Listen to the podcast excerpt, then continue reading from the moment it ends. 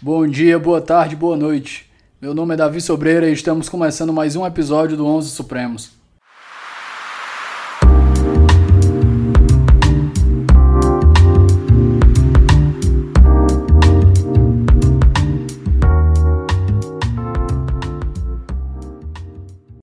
Minha companhia do dia, mais um mais uma conexão Fortaleza São Paulo. Hoje eu estou com o professor Rafael Maffei. Professor, por favor, o microfone é seu, se apresente.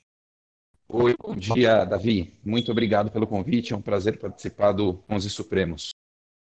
É, pessoal, nós vamos conversar hoje sobre um, uma diversidade de assuntos que eu acho que estão em alta no país todo. Hoje a gente vai conversar um pouco sobre ativismo, sobre separação de poderes e sobre impeachment.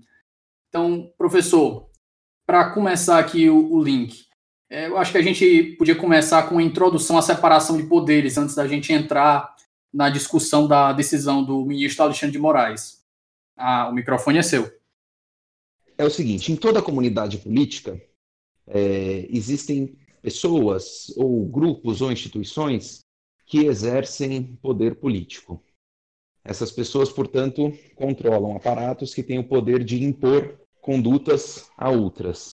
Em todas as comunidades políticas, isso vale inclusive para os momentos anteriores à formulação da teoria da separação dos poderes como a gente conhece, o desenho de como esse poder é exercido é muito importante, principalmente com vistas a evitar que uma pessoa, um grupo, uma instituição assuma muito poder em face dos demais é, e exerça esse poder político de modo desequilibrado e disfuncional. Existem muitos fatores que contribuem para o equilíbrio no exercício do poder, fora inclusive da teoria da separação dos poderes. Então, é, antes da existência do Estado moderno, com a sua grande burocracia, é, dispersão territorial era muito importante, né? Era muito difícil. A gente tem uma é, imagem caricatural é, dos reis pré-modernos como sendo absolutistas que controlavam tudo e todos sem nenhum tipo de freio é, e sem nenhum tipo de limite, mas isso não é verdade porque, inclusive, eles não dispunham de condição física de implementar o seu poder de modo tão absoluto pelos vastos domínios dos seus territórios. O que eles tinham que fazer? Alianças com líderes locais é, que por sua vez também tinham alguma voz e alguma vez é, no processo de tomada de decisão sobre como o poder político ia ser exercido. Né? Há tantos e tantos exemplos é, de episódios no mundo pré-moderno em que reis foram confrontados com a vontade de pessoas dentro dos seus territórios, dos territórios dos seus domínios, que disseram: olha, aqui, isso aqui você não vai fazer. A Carta Magna talvez seja o mais clássico desses exemplos todos. Além disso, você tinha uma divisão entre o poder real e o poder religioso, é, e a igreja era um ator muito importante na contenção do poder político e exercia também poder à sua forma. Com o advento do Estado moderno, um desses atores, que é o rei, é, que de certa maneira representava a figura do Estado, e um, um certo tipo de é, fonte de obrigação de conduta, que é a lei, por comparação a outras fontes, foi ganhando destaque e adquirindo primazia sobre as demais. E alterou esse equilíbrio que anteriormente existia.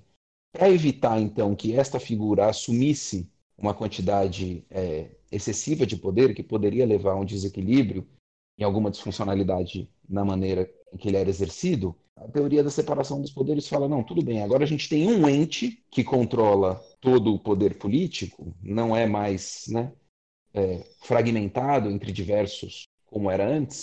A gente tem um ente que é o Estado, mas vamos fazer uma divisão deste poder em diferentes funções que é, sejam capazes de fornecer algum é, equilíbrio no modo do seu exercício. E aí houve diversas formulações. Né? A gente é acostumado a pensar em tripartição de poderes, em divisão do poder do Estado entre executivo, legislativo e judiciário, mas a verdade é que houve várias propostas, mais ou menos no momento em que surgiu o constitucionalismo moderno, de como esse poder deveria ser fragmentado. Então, para pegar um que foi importante para o Brasil no século XIX, importante para a Europa também, o Benjamin Constant, o Constant falava: olha, o poder político precisa ser dividido em cinco funções. É, ele, ele distinguia a representação de Estado e a representação de governo, ele distinguia, como dois poderes diferentes, ele distinguia é, as duas casas é, do legislativo como dois poderes diferentes. Um ele dizia que era o poder de representação popular, e outro ele dizia que era o poder de contenção, é, e o judiciário como um quinto elemento. Né? É, e houve diversas formas de divisão. É, a que mais se consolidou é essa tripartite entre executivo, legislativo e judiciário. É, e há também diferentes maneiras da gente conceber como essa divisão vai se dar. Eu posso ter uma proposta de divisão de, de poderes que preveja funções absolutamente estanques entre todos eles. É, como eu posso ter um modelo de divisão de poderes que atribua funções predominantes a cada um deles, mas reconheça que os outros poderes podem exercer pequenas interferências uns nos outros, justamente como forma de controle.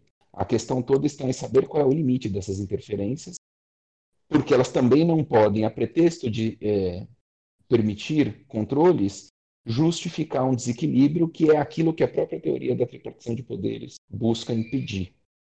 Então, enfim, são desenhos, diferentes desenhos e diferentes arranjos que objetivam controlar é, a forma de exercício do poder político. Aqui, no caso do Brasil, eu acrescentaria que existe uma outra forma de busca de equilíbrio, é, cujo funcionamento a gente está assistindo agora neste momento, que é a divisão federativa. Então, além da divisão de poder entre executivo, legislativo e judiciário, existe também uma divisão entre União, estados e municípios. Uma boa parte do conflito político que existe hoje no Brasil é um conflito que é, não diz respeito apenas à separação dos poderes entre si, mas também aos diferentes é, as diferentes atribuições nos variados níveis da federação. São todas formas de distribuir é, poder político, permitindo algum tipo de controle e fiscalização entre as diversas entidades e autoridades que podem exercer algum poder. Professor, um ponto curioso que eu lembro de uma aula que eu assisti à distância do, do professor André Coelho na UFRJ, e ele explicando a, o modelo que foi proposto no, no Federalista, né, do, do, trio Madison, Jay e, e, Hamilton, e ele fala que esse modelo, na visão, nosso modelo de, é, de divisão de poderes é, harmônicos, harmônico, separação harmônica, é, separação, é, os poderes são separados, mas são harmônicos entre si, né? Ele fala que isso não faz, não faz muito sentido no federalista, porque a partir do momento que os poderes são harmônicos entre si, isso pode levar à tirania. Porque no medo do federalista era justamente de jogar o poder contra o poder. Nunca o poder deve colaborar com o outro. Isso, a ideia é, né, existem, existem expressões que a gente vai jogando no debate público e meio que assume que elas todas querem dizer a mesma coisa, né? Porque, puxa vida, eram todas pessoas tão inteligentes e tão bem intencionadas, né? Como é que pode eles discordarem sobre algo tão fundamental? Existe uma outra expressão que é a expressão de freios e contrapesos. Freio e contrapeso pressupõem justamente um certo conflito, uma certa disputa entre os poderes. Porque se um poder tem que ser freado pelo outro, é porque ele está indo além do que seria permitido. Concordo muito com a observação do do meu amigo André, no sentido de que a dinâmica da separação de poderes pressupõe áreas de interferência de um poder sobre o outro que podem muitas vezes levar a conflitos. A questão toda é a gente conseguir conceber mecanismos que permitam que esses conflitos sejam resolvidos e sejam depurados sem destruir o sistema. Perfeito. É, entrando agora na parte problemática. Professor, nós tivemos nessas últimas semanas a decisão do, do ministro Alexandre de Moraes, que mais uma vez é, foi uma decisão que dividiu muitas opiniões na, na comunidade jurídica e na comunidade acadêmica. Eu sigo uma linha parecida com a do senhor, eu ainda sou muito inseguro com certos pontos, mas eu acho que a gente devia conversar sobre ela. Só para esclarecer alguns pontos aqui. O Alexandre de Moraes ele impediu que o, o Ramagem fosse nomeado diretor da PF, com base nas evidências que o Moro, o, o ex-ministro Sérgio Moro suscitou, né, dizendo que aquilo ali podia implicar numa interferência do presidente da República na, na, nas apurações que a, que a Polícia Federal podiam vir a fazer. Importante dizer que isso não, não foi suscitado em nenhum momento da decisão do Alexandre de Moraes, inclusive o, o Reinaldo Azevedo bate muito nisso, disse que a palavra amigo não apareceu em nenhum momento. Então, não foi uma questão de amizade que obstou essa, essa nomeação, mas uma questão de, eu acho que é mais predominantemente jurídica do direito administrativo, que é a questão de abuso de poder em uma dos, de suas modalidades. Existem diferentes níveis de análise da questão. Uma, talvez no nível mais elementar, o de avaliação da própria decisão. Evidentemente, esse é um caso, como você disse, é, polêmico. Pessoas terão diferentes opiniões a esse respeito e muitas das coisas sobre, quais, sobre as quais o Supremo decide têm essa característica. Qual é a tarefa do tribunal diante desses casos polêmicos? A tarefa do tribunal é conseguir nos entregar uma decisão que explicite muito claramente qual é o critério que o tribunal usa para fundamentar o exercício daquele poder naquela determinada situação. E esse critério tem que ser um critério que seja extrapolável, que ele precisa enunciar uma regra. Para não virar uma cachanga, né? Isso, senão virar casuísmo. Tem que, é, o, o tribunal precisa conseguir enunciar uma regra. É, em diversos destes casos recentes, e aqui eu vou além um pouco da decisão do ministro Alexandre, é, esta regra ou não foi bem enunciada, ou quando enunciada, não fazia muito sentido. Qual o sentido de eu dizer que uma pessoa que tem condenação na Justiça do Trabalho não pode ser ministra do Trabalho? Essa é uma regra que a gente acha que faz sentido. Isso é realmente indicativo de ausência de condição jurídica para o exercício do cargo? Eu não vejo muito sentido nesse argumento, sinceramente. No caso específico da decisão do ministro Alexandre de Moraes, me incomodou profundamente o fato da decisão ser, em primeiro lugar, motivada por alusões genéricas e pouco concretizadas a princípios, a cláusulas muito abertas, do tipo moralidade e impessoalidade. Evidente, moralidade e impessoalidade são requisitos de validade do ato administrativo, mas o que eu preciso conseguir dizer é mostrar quais são os elementos concretos que nessa situação me fazem enxergar que faltam moralidade e impessoalidade. Qual era o elemento concreto? O fato de que um ministro de Estado pediu demissão, indicando que julgava ter havido um desejo é, impróprio do presidente de mudanças por razões que o ministro não entendia que eram adequadas? Isso é o suficiente para que a gente enxergue que o ato é um ato vazio de, de fundamentação idônea, um ato para o qual é, a fundamentação exigida é praticamente nenhuma, né? Vamos lembrar. Porque o ato de escolha de ministro de Estado é um ato discricionário. Eu posso julgar que Bolsonaro escolheu bem, que Bolsonaro escolheu mal.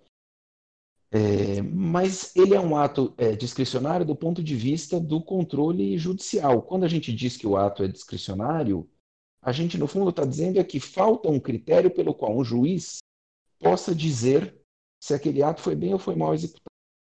Eu posso até reconhecer que a conduta do Bolsonaro, nesta situação e em diversas outras, nos quais órgãos que têm é, uma missão técnica definida por lei foram é, esvaziados, inoperacionalizados e obstruídos no seu adequado funcionamento por meio de indicações impróprias, é uma conduta que não merece resguardo constitucional.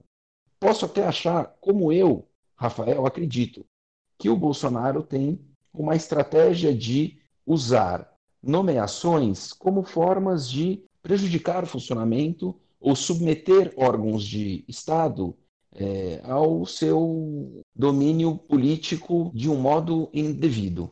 Mas isso não significa que a autoridade competente para corrigir essa ilegalidade seja o Supremo ou Judiciário, e muito menos que essa correção deva ser feita por meio de uma liminar que o ministro Alexandre, se as notícias publicadas à época são corretas, não pretendia levar ao conhecimento e à confirmação do plenário tão cedo.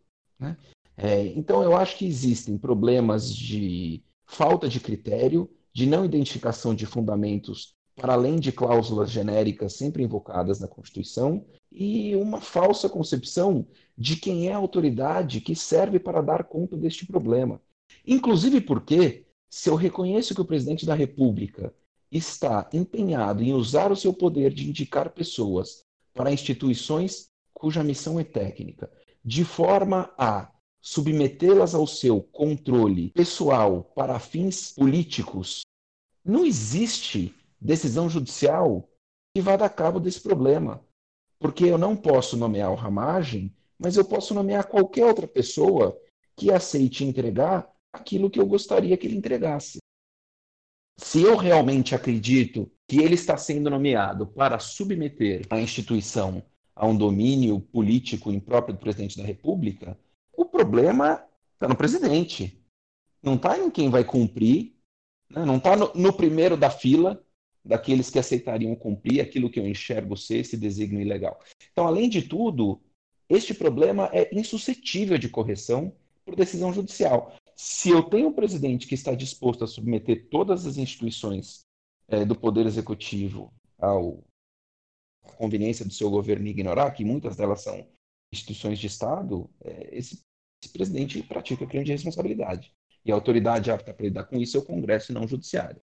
Então, eu não quero desprezar o quanto o movimento do Bolsonaro, junto com diversos outros que se assistem, diversos outros órgãos, IBAMA, FUNAI, tem um componente de constitucionalidade muito duvidosa.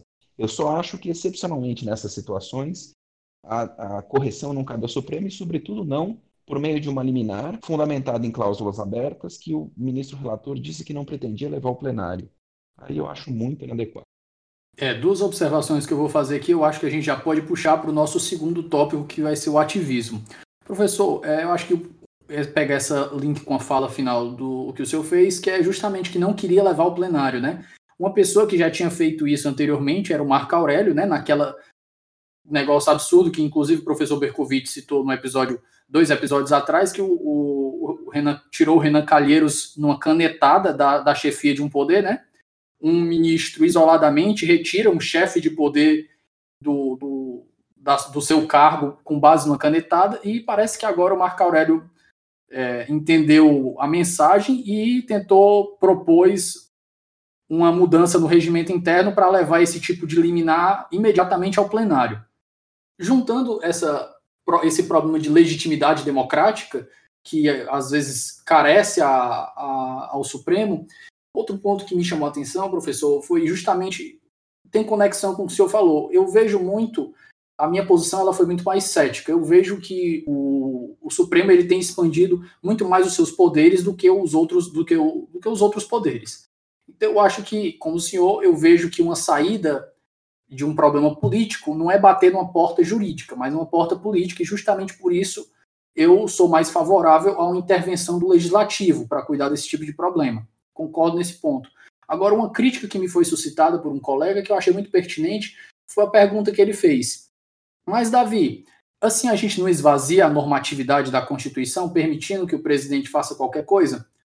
Nesse ponto, o senhor já chamou a atenção, né? Que justamente o ponto que se a gente, se ele quer fazer isso, ele vai conseguir por outros meios, por outras pessoas, e o, o judiciário vai ter que ficar bloqueando todo mundo.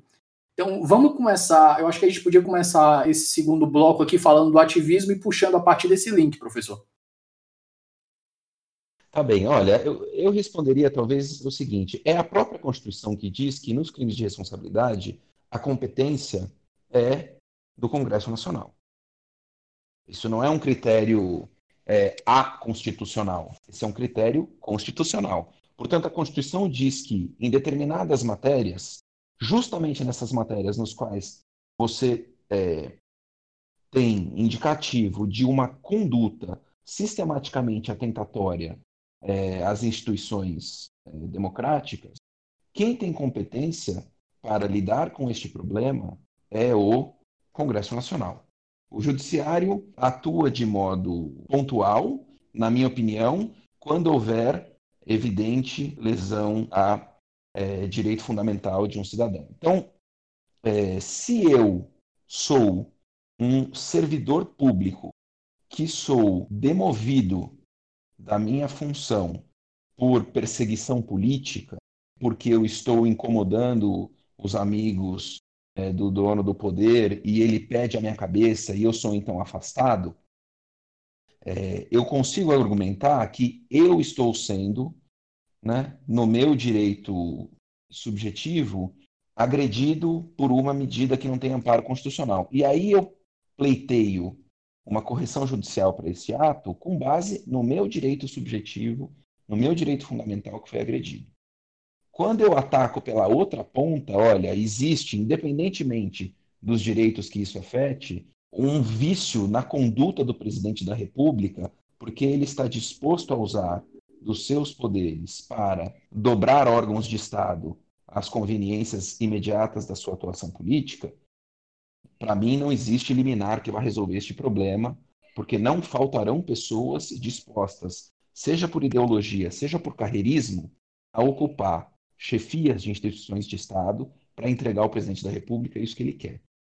Então, para mim, o problema neste caso está no presidente. O critério do direito subjetivo é um critério, é, assim, antigamente reconhecido, há muito tempo reconhecido, como um critério que admite a intervenção judicial sobre matérias de natureza política é, muito antes da Constituição de 88.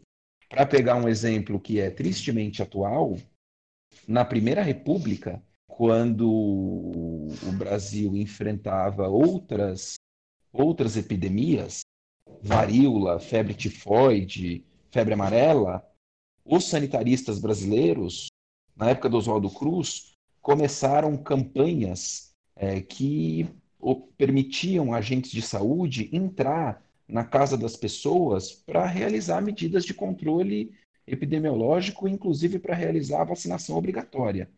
É, e pessoas ajuizaram ações buscando impedir que os agentes públicos entrassem nas suas casas, que elas fossem submetidas à vacinação obrigatória. E o Tribunal, o Supremo Tribunal Federal, muitas vezes concedeu ordens de habeas corpus, porque não existia mandado de segurança na época, ordens de habeas corpus para impedir que agentes sanitários entrassem nas casas das pessoas. Eu estou dando este exemplo para mostrar como a ideia de que é, uma medida política, uma política pública, ser é, submetida a controle judicial quando se enxerga abuso e violação a, o direito de um cidadão, não é uma novidade que a Constituição de 88 trouxe. A gente gosta de imaginar que este grande ativismo né, começou com a Constituição de 88, mas a verdade é que as constituições anteriores e a prática judiciária anterior já reconhecia diversas formas de atuação do poder judiciário é, dentro dos domínios de questões políticas. Na, no início da ditadura militar, 64, o Supremo Tribunal Federal foi importantíssimo ao demarcar a competência da justiça militar contra governadores civis que eram é, almejados por cassações é, pela ditadura. E veja, naquele momento, a própria ditadura militar se reconhecia no exercício de um poder revolucionário, que em tese não precisaria respeitar os limites da Constituição. E ainda assim, o tribunal chegou e falou: olha, veja bem, aqui não. Não vou dizer para você como você vai tocar aí o seu, o seu movimento, o seu golpe, a sua revolução. Cada um ali achava uma coisa. É, mas este limite você deve observar, inclusive com liminares. O ministro, o ministro Gonçalves de Oliveira poupou o governador de Goiás à época, Mauro Borges, de uma prisão iminente é, por uma liminar concedida num sábado, dentro da casa dele, quando lhe foi bater a porta o, advogado, se não me engano, o nome dele era Crispim Borges, era sócio do Sobral Pinto. É, mas aí, segunda-feira, no primeiro horário, ele reuniu os colegas de tribunal, falou: pessoal, dei uma liminar polêmica no sábado, precisamos confirmar, e a liminar foi confirmada. Então, nem liminares em assuntos de extrema urgência política são novidade, nem a atuação do judiciário é, nessas matérias de prerrogativa do executivo é novidade. O que é novidade para mim é a leniência com a qual os ministros atuam monocraticamente e a facilidade com que eles expõem decisões públicas que não têm critérios que a gente esperaria que a jurisprudência fornecesse. Porque jurisprudência serve para isso para a gente pegar as disposições da Constituição e das leis, que muitas vezes são mais genéricas do que o caso concreto, e aplicá-las ao caso fornecendo critérios. Eu não posso simplesmente invocar impessoalidade, não posso simplesmente invocar moralidade, como se isso fosse um abracadabra jurídico que me empoderasse a decidir o que quer que eu queira nesta dada situação. Né? Quanto mais a gente entra na esfera dos outros poderes, mais essa fundamentação criteriosa é necessária. E fundamentação criteriosa, para mim, significa demarcar com critérios precisos circunstâncias nas quais a interferência é necessária e possível, não bastando a invocação de cláusulas genéricas da Constituição. Infelizmente, muitas vezes é isso que se faz. Sobre o tema específico do ativismo, acho que muito passa por aí, Davi. Reconhecer quais são as circunstâncias nas quais pode ou não pode haver interferência judicial. Quando houver direito subjetivo é, lesado ou ameaçado, para mim a interferência será sempre possível. É, e, nas outras circunstâncias, quando se pretender valer das cláusulas do artigo 37 da Constituição, fornecer critérios que delimitem com clareza e que justifiquem, explicitem porque, naquela circunstância, os fatos impõem a intervenção, de modo que eu consiga identificar quais são os fatos futuros que merecem a mesma intervenção e por que que este caso se diferencia de outros fatos passados que não mereceram a intervenção, é, para mim é a chave. É, e eu acho que boa parte do que a gente chama de ativismo seria corrigida, né? Quando a gente fala do ativismo em sentido crítico, se é, tribunais fornecer, fornecessem melhores justificações para suas decisões. A fundamentação judicial, infelizmente, deixa a desejar nesses casos, muitas vezes deixa a desejar, nesses casos nos quais ela é mais importante, porque ela está fornecendo demarcações de exercício de competência jurisdicional em áreas que são bolas divididas entre os poderes. Eu também acho importante que a gente consiga fazer uma leitura de conjuntura, é, porque uma coisa é a gente discutir ativismo judicial, separação de poderes, é, em circunstâncias de normalidade, e a outra é a gente discutir essas coisas agora. Porque, na minha opinião, a gente não vive circunstâncias de normalidade. Em que sentido especificamente? As relações dos poderes, que são sempre potencialmente conflitivas, às vezes podem ser levadas a um ponto no qual o nível de conflito fique tão alto que os poderes passam a jogar muito duro uns, uns contra os outros. Então, eh, se você me permite usar uma metáfora futebolística, é, tem jogo de futebol que os dois times é, jogam duro, jogam para valer, mas um jogador tromba no outro, ajuda o outro a levantar, é, o cara cai no gramado machucado, o outro time chuta a bola para fora, tem assim um certo fair play, é, embora os dois sejam adversários. E há jogos. É a tolerância que o, o Levitsky cita do como as democracias morrem, né? Cláusulas implícitas que você reconhece o seu adversário como um, um adversário legítimo, como a pessoa que Isso. participa do jogo de, de acordo com as regras. Exatamente. E há algumas circunstâncias em que. É... Bom, tem circunstâncias em que o jogo descamba, né? Aquele quebra-pau generalizado, torcida invade, joga pedra, né? solta rojão, polícia entra, bate em todo mundo, foge, o time foge para o vestiário, escapa pela janela do estádio, aquele horror, certo? E você tem uma situação de meio termo entre aquele jogo de fair play exemplar e o jogo que é, descambou é, para a briga e a partida foi interrompida pelo árbitro que é assim aquela partida de semifinal de Libertadores é, que é catimbada do começo ao fim. O time chega no estádio, não tem água no vestiário, o chuveiro tá frio, o jogo tem que ser interrompido várias vezes porque a torcida jogou coisa no campo, o jogo violento, duas expulsões para cada lado, cotovelada, xingamento. Essa circunstância, que né, tem, um, tem um constitucionalista é, americano, norte-americano chamado Mark Tushnet, que tem um, tem um conceito que é, é hardball, né? que é isso, é o jogo sujo. É o jogo que ainda não virou o quebra-pau generalizado, mas que quando você está assistindo o jogo, você fala, nossa, isso vai virar um quebra-pau generalizado.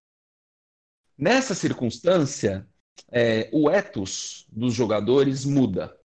E eu acho que neste momento no Brasil, a gente está vivendo esse jogo catimbado, é, violento, agressivo, em que você, assistindo a partida, olha e fala: esse jogo não vai terminar o juiz vai interromper. Vai sair um quebra-pau generalizado. Daqui a pouco a torcida invade, vão começar a jogar pedra no campo. Nessas circunstâncias, evidentemente, os limites aos quais os poderes se permitem ir na relação uns com os outros são esgarçados. Isso vale de parte a parte. Só o legislativo até aqui está assumindo uma posição de, eu não diria de recato, mas eu já classificaria como omissão pela insistente manifestação pública do Rodrigo Maia de que não importa o que o Bolsonaro faz, mas ele dará, ele dará andamento a um processo de impeachment. Isso eu acho um grande erro. Com quantas notas de repúdio se faz um ditador? Olha, mas veja, a carta de repúdio é verdade, eu concordo, mas a carta de repúdio ainda expressa algum tipo de contestação. Você virar público e falar, eu jamais vou dar andamento a um processo de impeachment contra o Bolsonaro, você está dando um salvo-conduto que não é seu para dar. Você não tem esse poder. Como é que você pode virar e falar que pelos próximos três anos nada do que aconteça justificará um, um, é, um andamento de um processo de impeachment? Quando você faz isso, você abre mão não só do impeachment, como da ameaça que o impeachment representa. Entende? Então, aí eu acho que já tem uma tem um, tem um recato excessivo, que neste momento é, não é adequado. Talvez o Rodrigo Maia devesse afirmar mais contundentemente que Bolsonaro comete crimes de responsabilidade, mas que não há conveniência política em fazê-los processar neste momento, mas que isso será reavaliado a cada momento, a depender da conjuntura política do dia, da conjuntura econômica e assim por diante. Esse salvo-conduto que o Rodrigo Maia está antecipadamente dando ao Bolsonaro, para mim não tem explicação, mas eu não vejo razão para este tipo de, de salvo-conduto. É, no que diz respeito ao executivo e ao judiciário, é, a relação de um com o outro está bastante, é, né, assim, cotovelada e puxão de camisa, de parte a parte.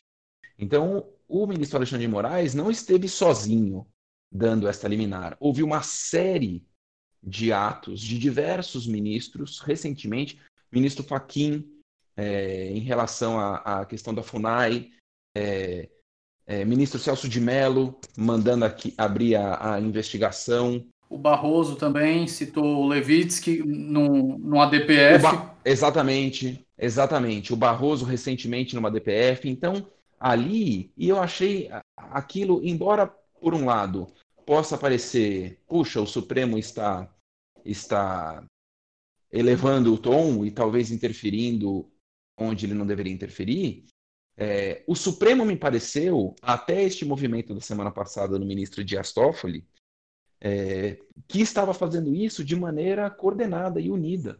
E uma das críticas que se tem feito ao tribunal é que o tribunal tem sido muito desunido. Né? A Lava Jato sabidamente rachou o tribunal no meio é, e a reação ao Bolsonaro, curiosamente, estava fornecendo esta importante união. É, e isso é característica dos momentos em que o Supremo conseguiu enfrentar com, com galhardia e com eficiência as maiores ameaças que ele sofreu. Quando, no começo da ditadura militar, Barroso e Gilmar fizeram até as pazes, né, então, esses dias. Você veja, né? Bolsonaro conseguiu, conseguiu dar uma unidade que ninguém previa para o Supremo. Quem estou foi o ministro Toffoli, né, com a sua vamos ver até onde vai essa unidade, né? Se ela é circunstancial ou se ela vai dar um pelo menos mais pode trazer um pouco mais de segurança para o nosso é, sistema. Talvez ela seja circunstancial, é, porque todo o desenho do tribunal é um desenho é, que facilita muito o individualismo. E quando você é, tem muito é, individualismo exercido, é mais fácil que cada um rume para um lado. O que uniu o tribunal, eu acho que foi a percepção de todos que as instituições e principalmente o próprio Supremo Tribunal Federal estavam em risco diante dessas incursões do Bolsonaro e os estímulos que ele fornece para que os seus seguidores é, sistematicamente ataquem e ameacem outras autoridades. É, então, eu acho que a gente precisa ter muita leitura de cenário para, neste momento, querer dizer quem está indo além do limite é, e quem está jogando duro, mas dançando conforme a música. E a música agora é uma música que não é, entendeu? Uma valsa da harmonia. É uma dança de dança de guerra. Então, é, não dá para a gente tomar o que acontece neste momento como indicativo de um ativismo sistematicamente inoportuno do tribunal. Agora a gente está vivendo, vivendo um momento diferente. É claro que a gente precisa fazer avaliação também do quanto decisões como essas não alimentarão nos inimigos do tribunal o discurso de que o tribunal viola a Constituição e não respeita seus limites. Esse é um cálculo que os ministros devem fazer. É, e eu acho que isso seria minimizado se eles conseguissem atuar de maneira é, coordenada e unida algo que, infelizmente, o presidente do tribunal, neste momento, tem, pelo menos na semana passada, sabotou. Sua posição, então, professor, para ficar mais claro, é que, no caso, geralmente o que o ativismo acontece, o ativismo ele é o fim. Praticamente, eles, hoje ele está sendo um instrumento para se alcançar uma unidade política e preservação do Estado como ele é. Mais ou menos nessa linha que o senhor está defendendo, então, né? Como o senhor está enxergando Isso, o momento. O que eu enxergo é as, a, a leitura que a gente faz sobre os limites que o tribunal tem na sua relação com o executivo deve ser capaz de diferenciar momentos nos quais os poderes estão, embora né, é, um ali realizando é, controles e impondo freios ao outro, dentro de situações de normalidade institucional, de uma situação como a presente, no qual nós temos um enorme desgaste entre as instituições, em grande parte provocado pela maneira deslocada como o Bolsonaro se relaciona com os outros poderes. Aquilo que a gente avalia como excessivo, talvez num clima de normalidade, é, não seja excessivo neste clima de anormalidade que nós vivemos. Eu julgo que o tribunal precisa dar uma resposta contundente, firme, coesa e unida é, aos ataques que o bolsonarismo promove contra o tribunal, é, inclusive a medidas como assim, o, o desrespeito absurdo que foi o Bolsonaro levar uma comitiva, até onde a gente sabe relativamente de surpresa, para jogar no colo do Supremo a conta da crise econômica, que foi o que foi feito na semana passada, com aquela, né, aquele desfile lá da, armada de Branca Leone, liderada pelo Bolsonaro, rumando até o Supremo Tribunal Federal e sendo recebido pelo ministro Toffoli, que ainda se indignou a elogiar a medida de a atuação do executivo em face da pandemia, que tem transformado o Brasil em, assim, em párea global no assunto. Professor, é, acho que um dos pontos que me chamou a atenção que o senhor falou é justamente a unidade, né? a necessidade da unidade para não dar aberturas para interpretações é, isoladas. Acho que a última vez que eu lembro de ter visto isso na, de, de, uma necessidade tão grande assim foi no julgamento do Brown versus Board of Education, inclusive que o Tushnet fala no livro dele sobre votos dissidentes, e ele cita que um dos votos de Brown em, board, em um dos, dos ministros ia fazer um voto dissidente, mas foi convencido pelos pares a não divulgar o voto dissidente, a, a guardar o voto dissidente para posterioridade. Então, fizeram uma unidade e, deix, e ele deixou o voto dele em branco, não seguiu com a maioria e só publicou é, postumamente o seu voto para servir como, como estudo, justamente por causa que o momento exigia aquela unidade. É, enfim, é, o, o, desenho do, da deliberação na Suprema Corte Americana é muito voltado para a é, tentativa de é, de consenso, né? E a, a ausência de publicidade na deliberação, eu acho que contribui muito para isso, né? O, os debates são públicos, mas a deliberação propriamente é, portas fechadas é, e muito costurada é, pelo presidente, com a participação dos assessores. Às vezes, os assessores dos gabinetes é, trocam impressões entre si e um fica sabendo qual é a, é, a posição do outro, e enfim, né, tentam levar isso é, para os respectivos justices. Aqui é, no Brasil, todo o desenho é feito para estimular principalmente nos casos de maior repercussão, que são aqueles julgados no plenário e transmitidos pela TV Justiça, é, a estimular é, a, o individualismo, inclusive quando é para concordar. É, eu acho isso o caso curioso. O ponto negativo do excesso de transparência, né? É, enfim, é, é, inclusive para concordar, o, o modo como a deliberação é feita nas sessões do plenário estimula é, que o ministro, é, mesmo concordando com os colegas, é, procure é, fundamentos outros que não aqueles que foram já enunciados para dizer que também ele né, deu uma contribuição original para a resolução daquela questão jurídica, ignorando quanto isso dificulta é, que se determine qual é a razão pela qual o tribunal decidiu. O que a gente consegue fazer no Supremo é somar placar. Mas, para além da soma do placar, quando eu vou procurar a fundamentação comum aos votos vencedores, ela muitas vezes não existe. Porque é como se cada um tivesse que dar a sua contribuiçãozinha ali na orquestra é, e não simplesmente aderir ao que os demais dizem. Então, é um modelo de deliberação que é, é pouco convidativo a se encontrar é, em uníssono. E neste momento em que a unidade é tão importante, isso mais uma vez fragiliza o tribunal. Seguindo para o nosso último bloco, professor, a gente vai entrar na parte do impeachment aqui, um pouco de, de direito, um pouco de política. O impeachment é um, uma ferramenta que deriva da, deriva da separação de poderes, mas está mais alinhado com o checks and balance, né? Foi a criação do, do direito norte-americano e é um freio, é o freio, é o freio de mão que a gente puxa no, numa democracia quando a, a, situação fica crítica, né?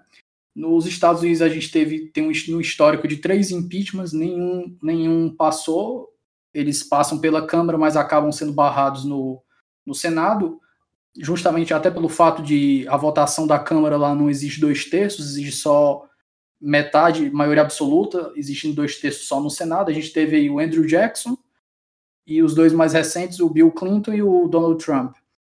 Professor, a minha posição sobre o impeachment, até acho que até o Moro, até o escândalo do Moro, é que eu, eu era muito cético. Eu acho que o impeachment da Dilma já mostrou para a gente o tamanho da ruptura e o tamanho do problema que causa o impeachment na sociedade. Mas depois que eu vi o, a saída do Moro e como ele jogou toda a, porcaria no ventilador, aquilo me mostrou que talvez o risco do impeachment não seja tão grande quanto o risco de deixar um governo que está fazendo tudo para sobreviver, não está mais governando. Olha, é, eu acho o seguinte, em relação ao impeachment da Dilma e, né, quanto ele é divisivo, quanto mais divisivo o impeachment é, normalmente isso será indicativo é, do quanto, do quão polêmica foi a sua fundamentação o impeachment da Dilma é um impeachment que nos dividiu tanto porque, é, para muita gente, embora você tivesse um governo é, com um desempenho é, tenebroso em muitas áreas, é, enorme capacidade de coordenação política, é, o fundamento jurídico do impeachment é um fundamento do qual muita gente não está convencida, é, muita gente do universo jurídico, eu usaria dizer, não entende, no fundo, o que são as tais pedaladas. Isso é muito prejudicial para a narrativa impeachment, porque o impeachment precisa se é, ancorar num tipo de fato que seja é, ostensivo quanto à sua é, vilania política e quanto o perigo que ele causa para as instituições democráticas. Né? Caso da Dilma é, era um caso que continha, sem dúvida, ilegalidades, mas talvez ilegalidades que pudessem ser enfrentadas por outros meios que não a remoção presidencial. Né? É, impedir a execução de é, pontos é, do orçamento não previstos é, na lei orçamentária é algo que você não precisa remover um presidente da República para conseguir fazer. E eu acho que o desenrolar dos eventos também fez com que as pessoas se convencessem que boa parte da motivação para o impeachment é, tinha a ver com é, o desejo de promover um realinhamento das forças políticas que talvez conseguisse entregar aquilo que o Bolsonaro agora parece estar conseguindo fazer, que é uma intervenção maior das instituições de controle que àquela altura colocavam contra a parede muitas das pessoas que eram participavam da colisão do governo do PT e depois vieram apoiar o impeachment, emblematicamente o PMDB. Né? Este componente, o componente da Lava Jato e, e, e o instinto de autopreservação é, contra a Lava Jato foi absolutamente decisivo no desfecho da Dilma. Para mim, isto é inegável. E acho que isso também contribui para a percepção de que é, o impeachment da Dilma tem um lado que a gente não gosta de reconhecer, do quanto ele foi, em grande parte, motivado é, por razões que iam muito além do desejo de salvar o país de pedalar. Isso explica um pouco do trauma do impeachment, porque honestamente, se a gente tivesse completamente convencido de que a Dilma, com um ano a mais no poder, transformaria o Brasil numa ditadura, a gente estaria em paz com o impeachment dela. Estaria em paz. Se o meu filho tem a garganta tomada de pus. Eu que não gosto de dar antibiótico para ele, dou antibiótico para ele. Daqui a duas semanas a garganta dele está tomada de pus de novo, ele vai tomar outro antibiótico. E todas as vezes que ele tiver uma doença cujo único tratamento possível, possível seja o antibiótico, ele vai ter que tomar antibiótico, por mais que eu não goste de dar antibiótico. Se a gente está convencido de que não existe outro modo de enfrentar as ameaças que o Bolsonaro traz à Constituição, que não o removendo do cargo, justamente porque não, não tem liminar que vá resolver o problema da disposição permanente de um presidente da República em abusar do seu poder para atentar contra as instituições, não faz sentido que a gente, desde logo, a priori e em absoluto, descarte para todo sempre o impeachment contra o Bolsonaro, como o Rodrigo Maia faz. Isso não faz nenhum sentido. Talvez o trauma é, de um impeachment é, mal resolvido para nós mesmos, como é aparentemente o impeachment da Dilma, ajude a explicar isso. Porque de outra forma não faz nenhum sentido você se convencer de que o presidente atenta contra as instituições e fará o que estiver ao seu alcance para impedi-las de atuar naquilo que contraria os seus interesses e dizer, ah, mas eu nunca vou usar o impeachment contra essa pessoa. Esse é o componente político do impeachment que, na minha opinião, não faz sentido como está sendo fundamentado pelo Rodrigo Maia. Se houve ou não houve crime, para mim isso não é político, isso é jurídico. A gente tem uma lei, a lei contém dispositivos, faz dois mil anos que a gente estuda como interpretar leis, e a gente deve ser capaz de interpretar o significado da lei e da Constituição. Tudo bem, vai ter casos que são mais claros, vai ter casos que são mais difíceis, mas essa é uma tarefa jurídica, interpretar a lei do impeachment e como ela se amolda à conduta do Bolsonaro. O político é a diga-se de passagem, né, professor? A parte do a parte jurídica, desculpe só fazer um corte aqui, a parte jurídica no impeachment é até, eu acho que não querendo menosprezar, mas é até o de menos, né? porque as cláusulas são bastante abertas e às vezes a pessoa entende crime de responsabilidade, mas na verdade é uma infração política administrativa e pela abertura que tem nas cláusulas ali, a gente pode encaixar pelo menos umas três dúzias de atitudes do presidente como crime de responsabilidade, sem, sem maiores, sem percurir muito por menores de, de, de outros atos. Eu acho que é, violar avaliação, moralidade administrativa. Então, na minha avaliação, a interpretação da lei é, não pode ser uma interpretação é, leniente no sentido de qualquer coisa que o Congresso quiser enfiar aqui, ele enfia. A gente precisa conseguir fazer um juízo de ilegalidade, mas também de gravidade da conduta e de saber se não existe outra maneira de enfrentar, de enfrentar aquele padrão de cometimento de ilegalidade é, que não seja o impeachment. Porque presidentes cometem ilegalidades o tempo todo. Toda vez que o Supremo chega lá e diz, olha, você não podia ter colocado isso aqui na MP, ou o decreto desrespeitou a lei, ou esta demissão aqui foi uma demissão ilegal, é, o presidente, o Supremo está dizendo que, e não só o presidente, governador, prefeito, a todo instante, atos de governadores, prefeitos e presidentes são contestados judicialmente. O judiciário diz você violou a lei. No limite, ele diz você violou a Constituição, porque você, por exemplo, invadiu é, prerrogativa de um outro poder quando é, soltou um decreto que ia além do que a lei permitia. Tempo todo. Só que você tem mecanismos mais corriqueiros para enfrentar esse tipo de ilegalidade que é mais corriqueira. O impeachment serve justamente para situações nas quais você enxerga que um presidente está usando o seu cargo e os poderes que a Constituição lhe dá de modo a sistematicamente minar o funcionamento de todas as outras instituições que, de qualquer forma, impedem o exercício desmedido do seu poder. Não importa se instituições da sociedade civil, como a imprensa, como a OAB, não importa, ou instituições de Estado como o judiciário, os órgãos técnicos do executivo, legislativo e assim por diante. A interpretação da lei, para mim, deve ser feita com rigor, porque eu não acho que os, o, o Congresso pode inventar que crime de responsabilidade é qualquer coisa que ele queira. O que eu acho que é político no impeachment é essa avaliação de oportunidade.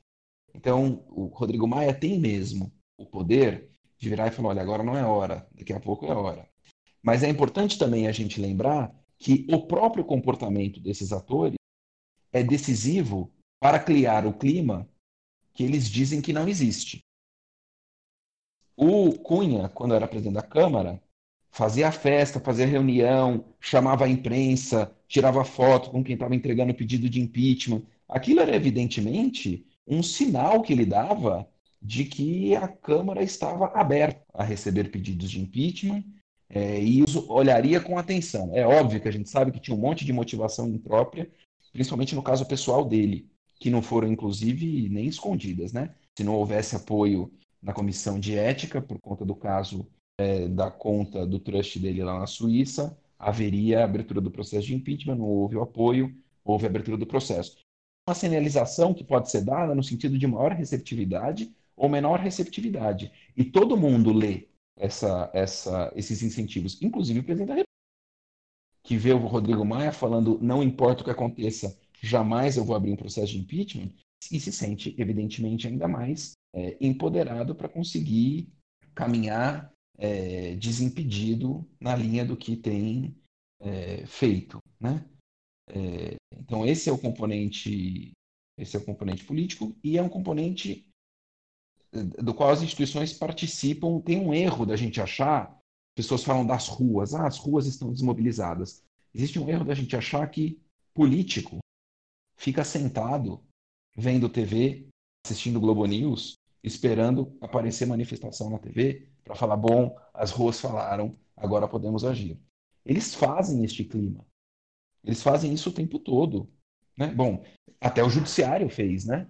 A Lava Jato, em grande parte, era movida é, a partir da estratégia explícita de é, soltar fatos bombásticos que criassem permanente mobilização popular a favor da operação contra a corrupção. Isso, evidentemente, favorecia o clima. De provas e por aí Isso. Vai. Então, as instituições também criam o clima. Elas não são reféns é, como o Rodrigo Maia convenientemente tem feito acreditar, é, das ruas. Ele pode até virar e falar: gente, olha, desculpa, a gente está passando por uma pandemia, ninguém vai tocar impeachment por Zoom.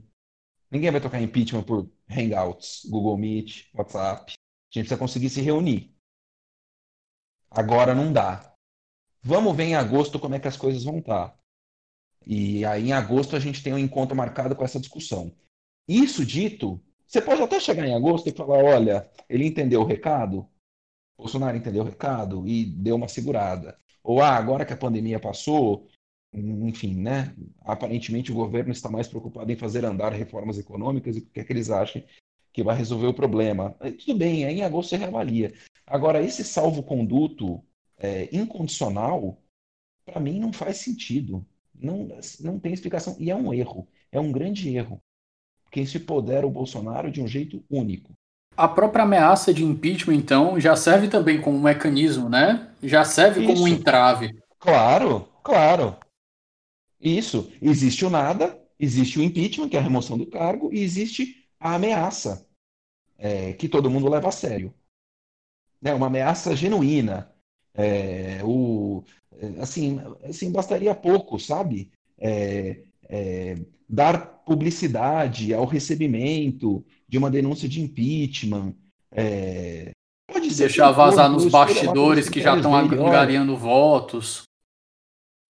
O Alexandre Frota é um deputado que tem se mostrado importante porque é, ousou abandonar o bolsonarismo e veio aqui quando entendeu que o presidente é, ultrapassou os limites, então eu vou pegar o pedido dele e vou ler com muita atenção e com muito carinho. Agora não é o momento, porque nós estamos com uma emergência mundial, é, mas quando chegar a hora, a Câmara vai se debruçar com calma sobre essa questão, que é uma questão importante. Entendeu? É um sinal de seriedade, não um sinal de desprezo. Como é possível? 40 pedidos de impeachment já?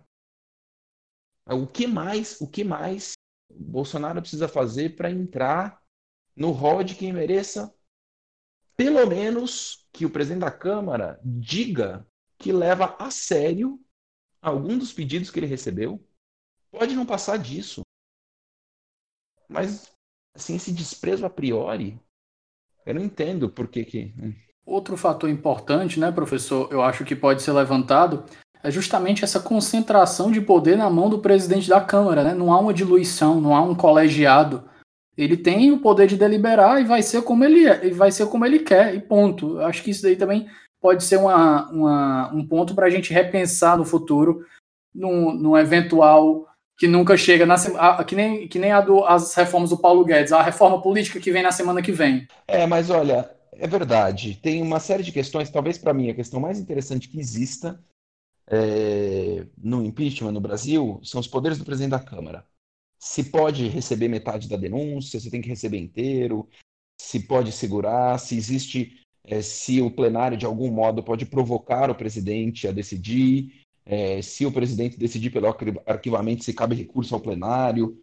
É, Para mim, essas são as essas são as, as, assim, as mais interessantes questões que existem para ser debatidas. Agora, o Maia não virou presidente da Câmara porque ele é um inábil e um inepto.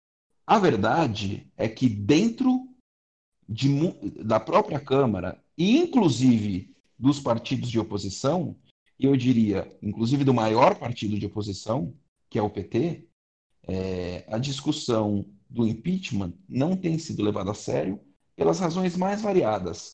O PT, na minha opinião, claramente tem um cálculo eleitoral que é: eu prefiro disputar a eleição daqui a três anos com o Bolsonaro no poder, porque a minha, é, eu, PT, imagino que a minha capacidade de me oferecer como um contraponto ao Bolsonaro vai ser maior do que de me oferecer em contraponto a um governo mais funcional e menos desequilibrado e menos maluco, como seria, por exemplo, o governo do Mourão. É, então, a verdade, e a verdade trágica para nós, é que o cálculo é, eleitoral de curto prazo é muito importante é, na Câmara e é, hoje alguns dos principais partidos de oposição acham que vale a pena submeter o país ao gigantesco e inédito desgaste de uma pessoa como Bolsonaro em troca dos seus ganhos eleitoreiros de curto prazo, seus ganhos, ganhos do partido. É, não existe. Veja, também, né, eu estou falando, estou é, criticando o Rodrigo Maia aqui, é, mas por outro lado, se nem o maior partido da oposição, que é o PT, acha que vale a pena abrir mão da sua estratégia paroquial ali, né, que é de é, salvar a pele do Lula e tentar recuperar um pouco do prestígio do partido nas próximas eleições, para falar pelo impeachment do Bolsonaro, quem sou eu, Rodrigo Maia, para levar isso adiante? É, tem, então, assim, a verdade é que são poucos partidos de oposição que assumiram é, o desafio de sustentar é, o impeachment é, de um presidente que, para mim, na história da Constituição de 88, é o que mais mereceu o impeachment, inclusive em comparação com o Collor. Uma situação difícil, é, porque a gente precisa descobrir qual será o momento no qual não valerá a pena para muitos partidos, do ponto de vista das suas e, e lideranças dos partidos, né? Porque os partidos muitas vezes são reféns de figuras individuais. Em que momento não valerá mais a pena submeter o Brasil aos desmandos do Bolsonaro é, em troca dos, das suas conveniências políticas imediatas? E talvez, enfim, ao final da pandemia, talvez ao final da pandemia este momento chegue. Porque a pandemia seguramente vai provocar um estrago gigantesco e aí você vai ter um processo de atribuição de culpa entre os atores políticos, né? vai querer jogar a culpa pro governador. E a mídia está fazendo o trabalho dela bem feito, né? A mídia está fazendo o trabalho dela bem feito para colocar a culpa onde ela deve estar, então, né? Então, tem, tem mídias e mídias, né? Enfim, eu não sei, eu, eu sei que tem veículos que são críticos ao Bolsonaro e que tem, assim, tem é, jornalistas importantes e âncoras importantes de, de canais importantes é, que não têm é, poupado o presidente das críticas que ele merece. Agora você também tem canais de muita penetração que são muito alinhados ao presidente da República, né? Enfim, é tudo muito dividido. Quem viver verá, né, professor? Professor, nesse último bloco a gente faz umas dicas mais de leitura para fazer uma contribuição cultural. Sobre esse assunto aqui, o que, que o senhor recomenda para o nosso leitor? Sobre qual assunto? Impeachment ou impeachment, ativismo e até mesmo separação de poderes. O que, que você indica de leitura para o nosso ouvinte? É, bom, eu sempre gosto de indicar os clássicos, são muito bons. Então, Federalista, é, eu acho um exemplo de como você pensa né, a engenharia do desenho de um regime presidencialista e a separação de poderes.